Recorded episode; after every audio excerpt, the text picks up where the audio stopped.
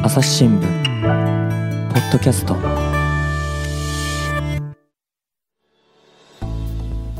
朝日新聞の神田大輔です、えー前回に引き続きましてですね臨床心理士で朝日新聞ではですね社会批評をご担当いただいています戸畑海人さんです。よろしくお願いします。はい、よろしくお願いいたします。えーそしてオピニオン編集部から高久淳記者です。お願いします。よろしくお願いします。さて高久さん前回の続きからちょっとねお話ししようと思うんですがどんな話でしたっけ？はい、えっと、前回、戸畑さんにですね、あの、オピニオン面に載っている社会批評でも触れていただいた心のサポーター養成事業というこものを題材にあのお話ししていただきました。これは要するに簡単に言えば、あの心を支えるための、えっと、専門知をちょっと学んだ人たちうん。を、まあ、日本社会にいっぱい作りましょうという事業ですね、これを、まあ、10年以上かけて日本政府が進めていくというお話なんですけれども、ね、でもそもそもとして、じゃあ心って支えたり支えられたりできるものなのっていう問題がまああるわけじゃないですか。そうですね。で書店とか行くと、まあ、実は私も読んでたりしますけど心の鍛え方とかですね、とか読んでるんだそれ。読みますよ、あそう。いろいろ生きていくの大変じゃないですか。どどどうどうやって鍛えるんですか？いやしいやいやいやいやいやそれをななちゃちゃななんて書いてあるんですか？その本って。心は鍛えるのじゃないと整えるのだとかですね、そういう関連的なの。いう感じですよね、つまり鍛えるという、まあ、これ、いろんな説があって、いや、うん。本当に、なんていうんですかね、2週間に1回ぐらいとか、1週間に1回ぐらい本屋行くと、新しい心の本がいっぱい出ているので、見るだけでも大変だなと思って、で書いてることも結構う。んいろいろなわけですよ、整えろとか、いや、鍛えれるとか、いや、心は変わらないとか、うん。困ったなと思うじゃないですか、うんうん。でせでこれ、どれが嘘か本当かもよく分かんないですし、せっかく心のプロがいるんですから、うんうん心はそのさっきあのす支えられるのか、うん。でまあ、支えられるって話だから、支えられないって言われちゃ困るんですけど、はい。今日あの前回のお話がそうだったので、そもそもとして心って鍛えたり、支えたり、なんか例えば回復させたりとかって、うん。できるような代物なんですか？だってさっていうことを今日ちょっとお伺いできたらなというふうに思っております。でい。きなり聞くんですけど、はい。心って鍛えられるんですか？心はねんとね心はねいや鍛えること鍛えられることはあると思うんですよ。でたただあのなんかね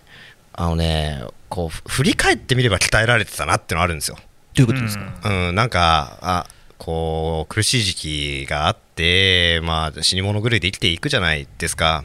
で、こうちょっと振り返い今、ちょっと嵐が過ぎ去って、ちょちょっと経った後に、なんかこう、あここれぐらいだったらやっていけるなみたいな風にお思うことっていうのはみんなあるわけじゃないですか。ああいう時はね、心鍛えられたんだろうなというふうに、まあ自分でも思ったりもしますが、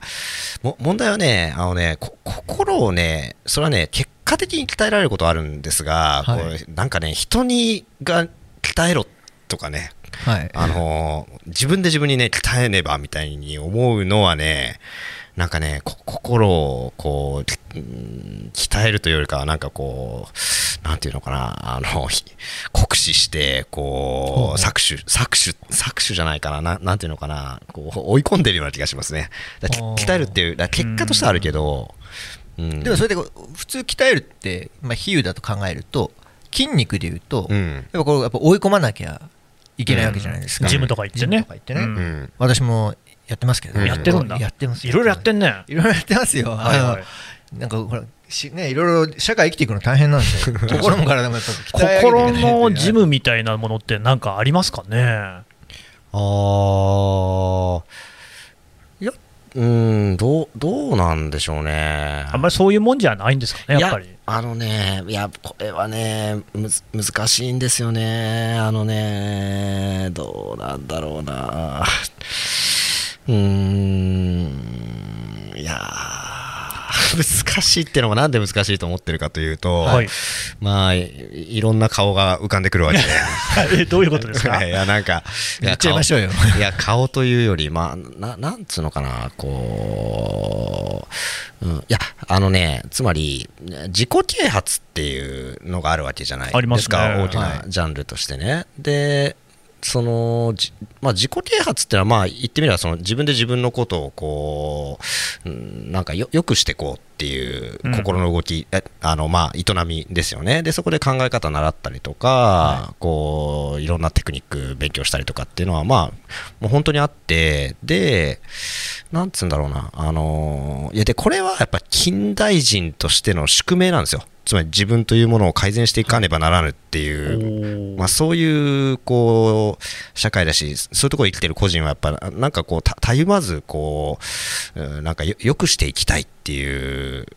これこれはここにいる皆さんにもあると思うんですよね。で、まあ、それをおこう助けてくれる営みっていうのはたくさんやっぱ世の中にあって、ここれも社会学的な現象ですよね。あの別に責められることでも何でもなくって。って考えると、うん、なんかね、難しいんですよね。なんか、うん、い一概にこう、あんまり期待すぎない方がとかってもう言えないし、まあ、しかし、うんなななんつうんだろうなな、なんかね、こういや、それじこ、自分鍛えるより、なんか、ま、周りに楽させてくれるように頼んだ方が良くないかみたいなことが結構多いわけですよ。からあんまり鍛えようとはいうふうにこう人に言いたいとは全然思わないんだけどっていう、まあ、この葛藤の中で答えるのを迷ってたっていう感じですかね。つまりそれはまあ個別ケースで言えば、まあ、鍛えるっていうことがでと後から振り返ってみればそういう現象がないわけではないんだけれども、うん。多くの場合、まあ例えばその具体的に言えばその書店とかでねパッと本を私もそうだけど手をに手を取るような人たちがにとって必要なのは鍛えることじゃなくてちょっとそれを他の人に頼んだらとか他の人に頼っ他の人を頼ったらとかあの鍛えようと思っている人たちが必要としていることがとその世の中で言われていることにちょっとズレがあるってそういうことですか、うん、だからまあ、ズレがある場合もある。つまりケ、ケースバイケースなわけですよね。いや、僕も自己啓発本好きで、あのー結構読みますけど、やっぱテンション上がるじゃないテンション上がりますよ私もそうですよ、うん大好きですよ、うん、なんか、なんか元気になるんですよね。で、まあ、それでいいわけですよ。で、あのーそそういう人にとってはそれよ読んで元気出て、うんいいじゃないですか。で、しかし、あのーえーっと、そそうではない、つまり、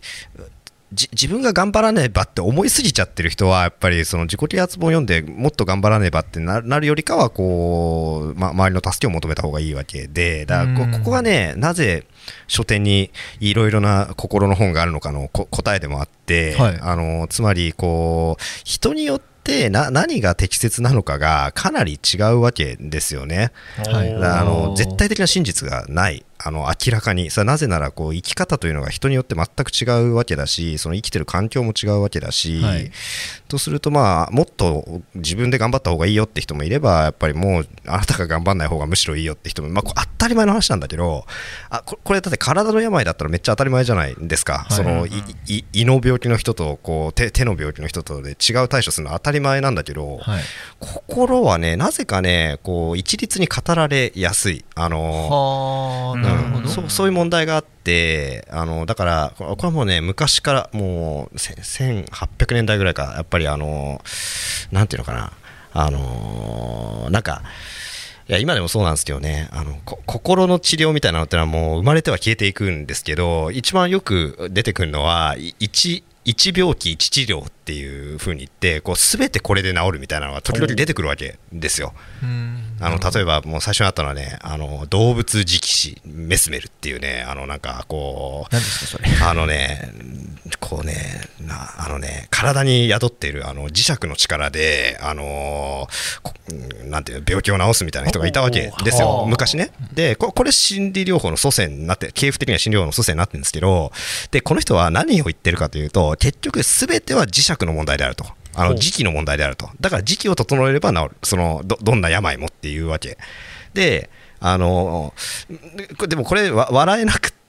あのけ結構そういう人多いでしょ？全ては何々の問題であるみたいな。ありますね。うん、であのこれはそのなんつうのかな？あのその人にとってはその問題だったと。うんうんうんはい。でそれに似た人たちにとってはその問題でそれは聞くかもしれない。しかしそうじゃない人には聞かない。だけうんどなんとなくねなんかねみんなにって言いたくなる。あのこ心に関わってくると。こ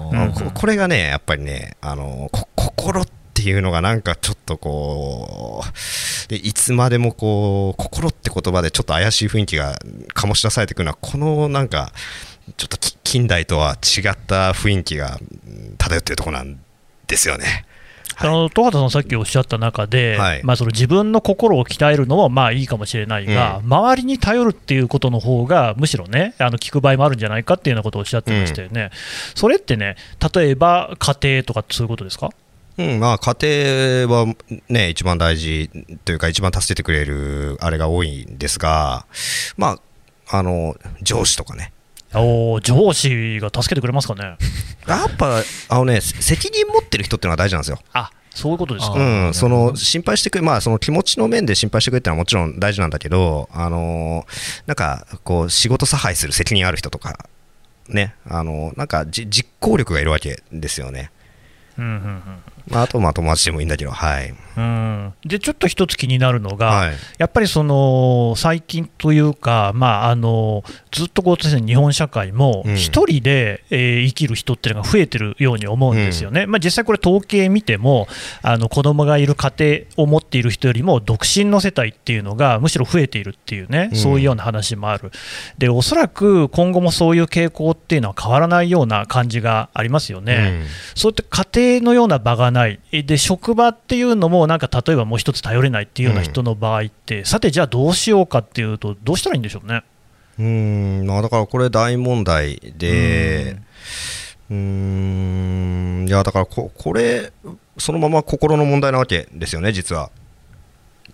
つまり、あのーこ孤独の問題なわけなんですが、で、えっと、いろんな、あの試みがなされていて、まあ、例えば居場所づくりみたいなのすごいやってますよね、はいはい今、社会で。で、高齢者のための、こう、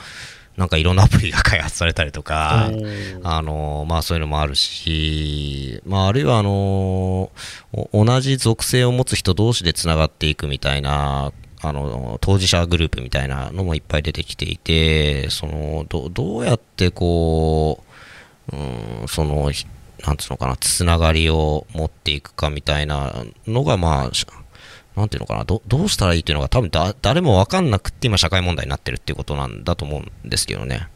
それこそそのごしょご著書のね、いるのは辛いよの本だと、ただいるだけっていうのが、これ、いかに難しいかっていうのに、戸畑さんが最初にお気づきになるっていうところが一つテーマになってますよね。はいはい今、そんなような状況っていうのが社会全体にあるような感じなんですかね？うん、あのそれはあの精神科デイケアでの話なんですがその人々が集う場所なわけですよね、うん精神科デイケアっていうのは。で集って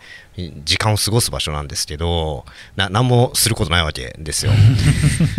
でまあしてもいいんだけど、まあなまあ、ししないでもいいでつまりいいいることが大事なんだっていう、まあ、話なんですがいるのが結構難しい。なぜかやっぱ他人が怖いからですよね。うん他人が危険であるから。えどどういうことですか？他人が危険というのはうー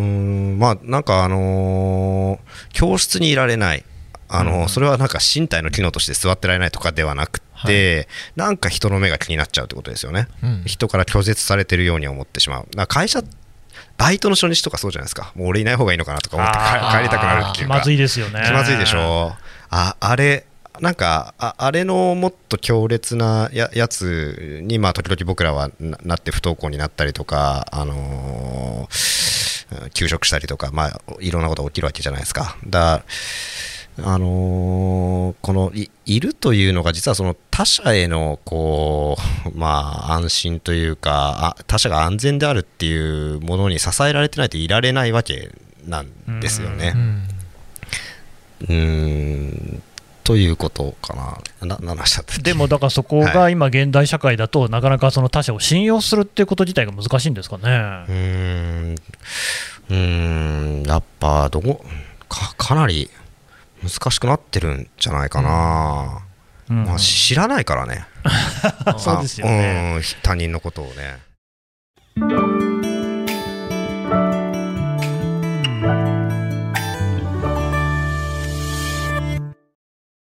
朝日新聞ポッドキャストニュースの現場から世界有数の海外取材網国内外各地に根を張る記者たちが毎日あなたを現場に連れ出します音声で予期せぬ話題との出会いを。朝日新聞ポッドキャスト。ニュースの現場から。であと5本を読んでいて思ったのが、その戸方さん、最初、そのセラピーをやりに行こうとするんですよね、はいはい。そのデイケアセンターですか。なんだけれども、実際にはケアの方にだいぶ時間を、注ぎ込むことになると、でそのケアとセラピーっていうのの定義が本の中に書いてあって、はい、ケアとは傷つけないことであると。でセラピーとは傷つきに向き合うことである、であってでそのまあ相互の作用によって、まあ、お互いがこうあってその中で、まあ、あの社会があり生活があり、うん、まあ、あるいはその心っていうのが多分そういうことで成立していくっていうようなことですよね。うん、でただ、思ったのが、そのまあ、これちょっとね、置き換えていいのかどうかわからないなとは思うんですが、僕が印象を受けたことなんですけれどもね、はい、えーと今その、例えば、えー、結婚をして家庭を持つ、ただ、まあ、あの男女ともに働くっていうのが普通になってますよね、うん、それは別にいいことだと思うんですけれども、特にその専業主婦で女性だけがその家庭にいるっていうのはおかしいから、別にそれはいいんですが、ただ、男がじゃあ代わりにね家に入っているかってそうじゃなくて2人とも働いてるじゃないですか、うん、つまりそのどっちも仕事をしている。で中にその家にいて例えば子供が帰ってきた時にそこにいる人っていうのが実は最近もう少なくなってるのかなと、うん、だからなんかただいるだけっていうことじゃないんですよ主婦っていうのは、うん、なんだけれどもそういうふうに家にいる人僕は実はあの母子家庭の出なんで、はい、僕の場合はあのじいちゃんばあちゃんのがそうだったんですよ、やっぱ帰るといたんですよね。で、その人、僕、あのもう、漫画読んで、アニメ見て、ゲームやってっていうひどい少年時代だったんですが、ただ、そのじいちゃんが雑誌いっぱい読む人だったんですよ、週刊誌とかを。うん、で、その影響で、まあ、今、新聞記者になってるっていうようなとこあって、いいで、ね。でだからそこに場があったんですけどね。うん。なんかこう、失われちゃいないのかなっていう感じを受けていて、つまりそのケアみたいなことをすること、家事とか育児とかってケアに近いのかなっていうふうに僕は思ったんですよ、そういうのが賃金をもらわない労働みたいなことが軽視されすぎてないかなっていう感じを受けてるんですけど、それどうでしょうね？うん。そうね、いやだから、これは、あのー、それいるのは辛いよっていう本で書いたのは、その、なんていうのかな、だから、その、まあ、家事とか掃除とか、もうケアそのものなわけですよ。あのー、掃除って、ね、もう一度こう、できなくなってしまうと、もうなんか悲惨なことになってくるじゃないですか。そうですね、うん、やっぱり、しかし、なんていうのかな、現状維持なわけですよね、うん、な何かを達成するわけじゃない、うん、そのずずっと同じ状態に保っていくってことそのものに非常にこう価値があるわけなんだけど、なんていうのかな、そのちこう労働のロジックで考えちゃうとなんか虚しいことやってるような気持ちになってくる。しかしで難しいのがでじゃあ実際にケアは今どうなってるかっていうとどんどんアウトソーシングされていってるわけですよ、でそれはあのこうもうずっと問題になっててより弱い立場の人たちにその労働が移転されてってるわけですよね。あのエッセンシャルワーカーの話とかもそうなんだと思うんだけどままさにケアなんだけど。で、あのー、なんていうのかな、そのち、こう、さあ、つまり、その時間、ここっちの仕事してる方が生産性が高いからみたいなことになると、まあ、当然、差し引きするとアウトソーシングした方が安いとかっていう風になった時に、ややっぱり、なんていうのかな、あのー、そうやってやっていたことの価値が見えなくなってくるわけですよね。だからもっとお金をつけろという議論もあってそれはつけた方がいいと思うんだけど、つけた方がいいのは前提の上ででもいくらだって考え出しちゃうとなんかこう何だったんだろうっていう風にもなっちゃってなんかだからそういう意味じゃねすごいねなんか当たり前に僕たちは日々ケアを受けてあるいはケアをして生きてるはずなのにこうな何かの尺度で測ろうとした途端に、うん、そそれが非常にこうふわっと消えていってしまう種類のものなんだと思うんですよ、ケアケアというものがね、うん、これ大変難しいからだからだからいやさっきあの親面接の話してたじゃないですか。あのお子さんがいろいろ難しい問題があった人の親家族の面接とかしてるときにな何を喋ってるかっていうとそのそのお母さんなりお父さんなりがやってるあのケアについてやそれめっちゃ意味ありますよっていう仕事でもあるんですね。それはうん。戸畑さんがそういうふうにあにそう。あそそれなんか全然大したことしてないと思ってるけどこれめっちゃ助かってると思いますよ。実際ほらこういう風に良くなったじゃないとかあのーだなんかその形がないからし感謝もされないでしょ基本的に、うん。あのもう20年そのさっきあのざ雑誌の話とかもい今だからそういう話だけどそうなんですよねと当時は、全然、うんええ感謝もないじゃないですか。もうなんかそんなもん読むなぐらいの感じもありましたからね。うんうんそうそうでなんかいちいち感謝されてるケアっていうのはやっぱケアじゃないんですよね。今日も今日も掃除していただいてありがとうございますとか親にい言ってたらやっぱり それなんか難しいことが起きてるでしょその家庭では。そうでしょうね。確かにねそうそうだから、まあ、そういう意味じゃそのケアしてる側はむ報われないわけなんですよね。うんでもだだけどすごい大事なことしてるから、うん。こうこれめっちゃ役に立ってますよっていうのを言う仕事をしてます。うんうんそうすると、いやそのまさにそれが今、仕事っておっしゃいましたけどね、その心の専門家って、例えば、戸畑さんは臨床心理士、はい、あと、まあ、世の中には精神科医とか、うん。いろいろいるじゃないですか。でなな、何をしていいるいるの、この人たちは。っていう,、もいうところ、まあうん。あの、もちろんそういう経験をしたことがある人はある程度わかるかもしれないけども、うん。よちょっとちらっと出て出てきてみて、心の話になると、面白いけど、どっか怪しげになってくるのは、うん。一体全体、じゃあ、プロとして、うんだとして、何ををしてくれてる人なんだろうっていう疑問もあったりするんですね。うん。でそうすると、戸川さんはまさに臨床心理士なわけで、今言った何をしている人なんですか、うーんと心のね。だか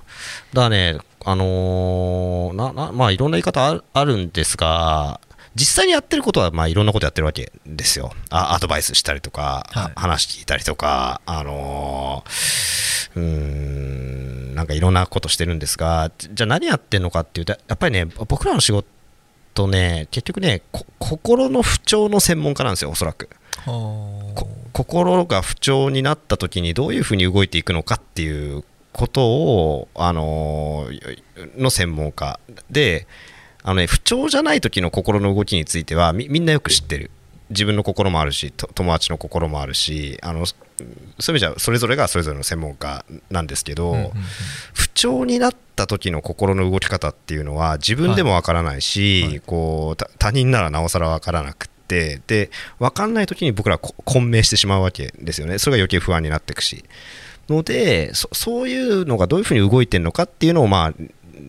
の理解をも持ちながら、まあ、どういうふうに動くかっていうのが、まあ、完全には分かんないけど多少その方向性が分かっているとするのであればじゃああのここは仕事休んだ方がいいよってアドバイスしたりとかね、はい。そしたらあのちょっと休まるとこう不調が少し穏やかになるとかっていうのはこう言えるじゃないですか、みみたいな。だからあのねここれがすごいね人に伝わりにくいんだけどやっぱり理解する仕事だと思いますね。わ分かる仕事。それは心の不調をうん例えばこの抱えている人が今どんいう状況にあるのかっていうことを理解するのがうん。心のなんていうかカウンセラーというか心のプロの仕事と。うん、理解して、まあたたあのーその理解に基づいややってることは普通なのね、あのーいやだからこ、これはよく学生にも言ってるんですけど、心理学のテクニックなんてものは、こう本当にね、け例えば傾聴の仕方とかあのあるんですけど、傾聴ってあの傾ける聞くそうそうそう、ね耳あ耳を傾ける、ええ。あの話の聞き方とかはね、なんか大学で学ぶようなことじゃないんですよ、あの1時間講習受ければできるようになるわけですよね。あそうなんですか。あとは励まし方とか、はい。あのそのテクニック自体はそんな普通のことだから、うん。しかし、ある人への励まし方が、えある人にはうまくいくけど、ある人をすごい傷つけたりもするわけでしょ？こことか、話聞けば聞くほど調子悪くなる人もいるわけですよ、当然。話聞く聞くことで助かる人もいれば、あの調子悪くなる人もいるわけで。うんで、ということは、そのこのケースバイケースを見抜いてあのこの人にとってはこれが役に立つっていうのを理解するのがまあ仕事なんですよねで理解、まあ、理解したけど終わんないんだけどそれややるんだけどやってること自体はまあなんつうのかなそんなにこうススペシャルな魔魔法使い的なことはやってないわけですよね。そうそうそのね朝日新聞のオピニオン名の社会規評で書いていたのは専門知と、うん。あと世間知っていう区切りがあったじゃないですか、うん。心についての、うん。でこの世間知両方とも必要大事ですよっていう話だと思うんですけど、今言ったそのの心理学とか、しまあ、カウンセラーも含めてこの専門知っていうのはそれ自身としてはテクニックそのものは別に何て言うんですかねなんかこう驚くべきほどすごいこと何か知っているとかっていうよりは今個別のケースでどう当てはめたりどうすればいいかっていうことについての知識みたいなそんな感じそうだと思いすますね。だからあの外科手術とか超絶テクニックじゃないですか、まあ多分一緒あんま知らないですけど。多分ね。多分。うん、だかそれは介入の仕方に特別まあ理解の仕方もあるんだろうけどやっぱすすごい技術なわけですよ、はい。ちょっとやっぱそそういうのとは違うんですよね。やっぱり理解分かること。素人が普通に例えばこう困っている人に話を聞いてるだけだとまあこれ私も経験ありますけどね。話を聞けば聞くほどどんどんやばくなっうん。いや状況が悪くなっていく感じ。あでもき聞いとかなきゃな聞いてあげなきゃなとかっていうことがやっぱうん。起きますよね、うん。でこういうことをしないこのケースはここはもうき切る、き聞かない方がいいとかここは言った方がいいとかっていうことを知ってるのが心のプロそうそう。だからいや今それ考えちゃ考えすぎちゃってこう考えれば考えるほど不安になってきてるでしょつって言っていやだからちょっと今考えるのやめようって言ってあのままずはちょっとそのこの問題について考えても考えれば考えるほどおかしくなっちゃうから、考えるのやめましょうって言えるのが専門家ですよね。ああなるほどね、うん。その相手がこう言っていることをそのままそうだそうだそうだね大変だよねとかよくよくまあなんていうかなネットの記事とかもねまあ新聞記事も何でもいいんですけど人の話をよく聞いてあげることが大事ですみたいなことってあるじゃないですか、うん。だからそういうのを見るとやっぱいっぱい聞いてあげようって気持ちが僕もなるわけですよ、うんうん。でもでもどう考えてもこれ聞き続けててもダメだなみたいな風に思うところで切れるかどうかがそうそう。プロかどうかっていう、うん、だから基本的には聞聞くのすっごい大事なんですけどやっぱり聞聞けば聞くほどダメになる時ってあるわけじゃないですか。いや、実際これやったんですけど、そのうつ病になったね、その友達に。やっぱしんどいですよね、聞いてる方がね、うん聞いてる方もしんどいですよね。相当、うん。うん。あ言ってる方もやっぱりあれしんどいもんなんですか？うーん。いやまあでもこれもまたケースバイケースですごい助かってる場合もある。なるほどね。うん。そうそう、うん、なるほどな。それはこうケースバイケースって言葉がねある種キーワードのようにやっぱこの話ってずっと今日出てると思うんですよ、でなぜ心のについての本がいっぱいあるのかっていうのもうんそうだしそれはああのケースバイケースなのをなんかやっぱり一気に全てってやっぱり喋りたくなる、うん。逆にそれは私たちの心とかがいかにケースバイケースでやるかっていうことの裏返しみたいな話だからこそ心とはこうだって言いたくなっちゃうっていう話だと思うんですよね、まあ、でも一方でです。ちょっと意地悪な言い方をしますけど、うケースバイケースって言うんだったらそれはなんかこう専門知なのっていう言い方できます？だってケースバイケースだと一個一個違うわけでしょ？だったらそれはやっぱり専門知っていうのはある種こういろんな問題を一気にに解いてくれるからうん。一般普通の人の知識よりやっぱこう洗練されてると考えるわけですよね。いやケースバイケースだよって言われたらいやそれはだったら俺でもどんなこと聞かれてもケースバイケースだよって言えるよってちょっと思っちゃったりもするんですけどその辺でどうですか？うん、だから、あのケースバイケース2つの意味があって1つはその個別性っていうかその個人のそのそれぞれのなんかオオリジナルなこうたった一つの人生を理解していくみたいなそのケースバイケースっていう言葉の使い方があって、まあ、はい。これは文学とかの仕事だと思うんですけど、ええで僕らの専門知ももちろんそういう側面もあるんだけどやっぱやっぱね補助線を引いてるわけですよ何本か。あのー聞いた方がいいのか聞かない方がいいのかっていうのの背景にはそのどどういう病態なんだろうかっていう補助線が入ってるわけですよね。でそこにはこういななんか積み重ねられてきたこうなんとか水準とか、あのーまあ、精神病とかパーソナリティ障害とか、まあ、いろんな言葉がいくつかの言葉があって分類がなされてるわけですよね。で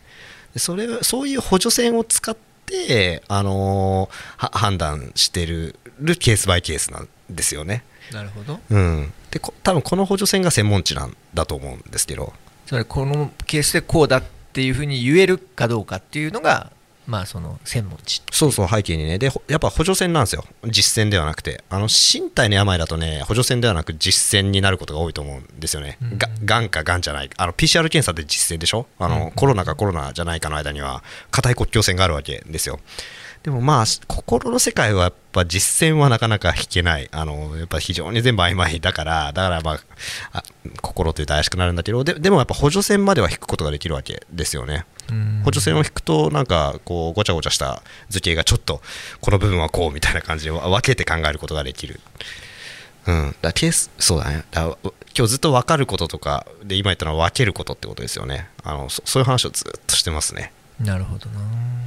あでもね、さっきの話ですけど、はい。そのお父さん、お母さんなんかもね、それが大事だよと言ってあげるみたいなことっていうのが、すごい多分こう嬉しいだろうし、だからさっきのそのね、もともとの話、心のサポーター養成事業なんかの話聞いてても思ったんですけど、や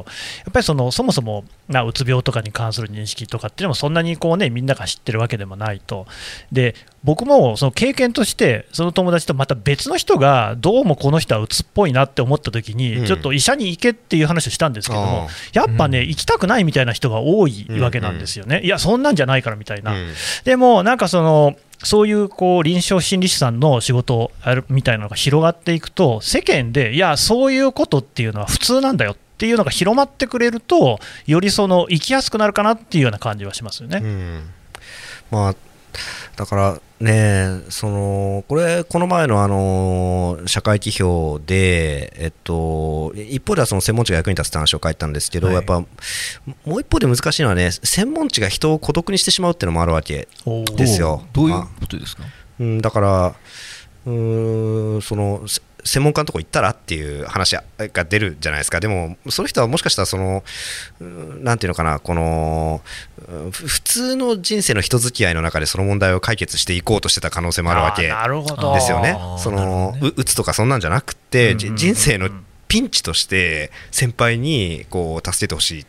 でここれ全然ありでしょ。その、うん。でそうやってくぐり抜けられることも結構ものすごく多いわけで。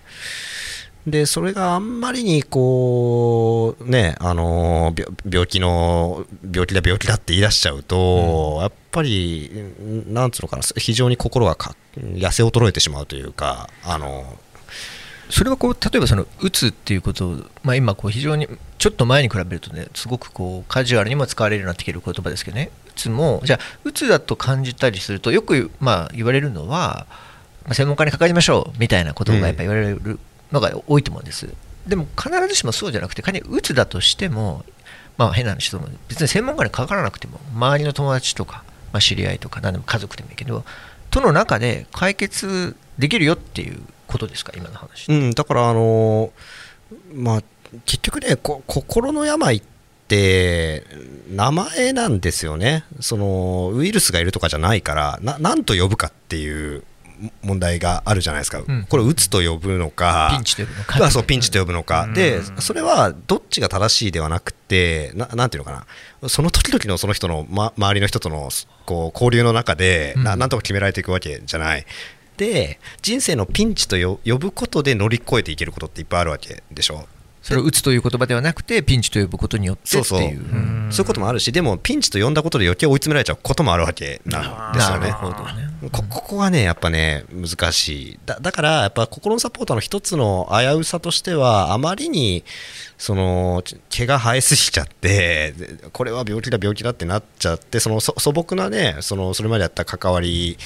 よりもなんかこう非常につ強いこううん、なんつうのかな、こう、ぶ分類がされちゃうのはやっぱ危ういところで、まあ当然そういうことをしないように、こう、配慮されてるんだとは思うんですが、とは思いますね。ちょっとね、いろいろ話盛り上がってるんですけど、そろそろお時間ということで、はい、はい東畑さん、高久さん、どうもありがとうございました。はい、ありがとうございました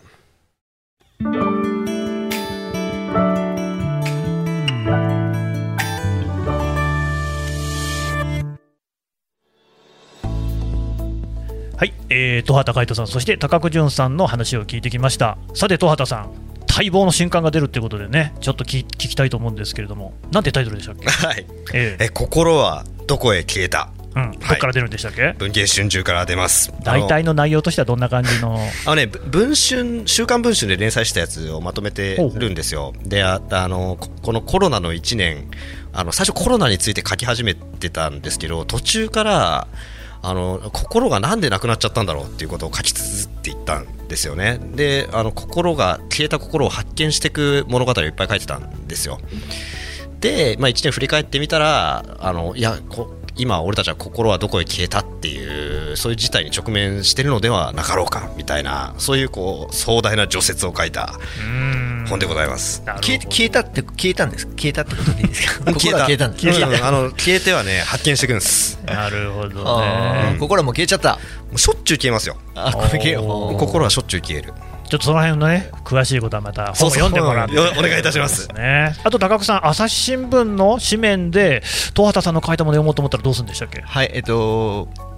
朝日新聞デジタルでまず検索していただくと,、えっと最近書いた6月のものとかその前回も含めて見るあの読むことができます。でそして次回は9月紙面ではあの掲載される予定になっておりますのでお楽しみください、ね朝日新聞社会批評そう社会批評。オピニオン長官のオピニオン面の下のところにある社会批評です季節の木に評価の評評で社会批評ですね。こちらもぜひ読んでいただければと思います。はい。今日は東畑さんそして高久さんどうもありがとうございました。ありがとうございまありしたがとうございました。朝日新聞ポッドキャスト朝日新聞の神田大輔がお送りしました。それではまたお会いしましょう。この番組へのご意見ご感想をメールで募集しています。ポッドキャストアット朝日ドットコム。Podcast アットマーク朝日ドットコムまでメールでお寄せください。ツイッターでも番組情報を随時紹介しています。アットマーク朝日ポッドキャスト。朝日新聞ポッドキャストで検索してみてください。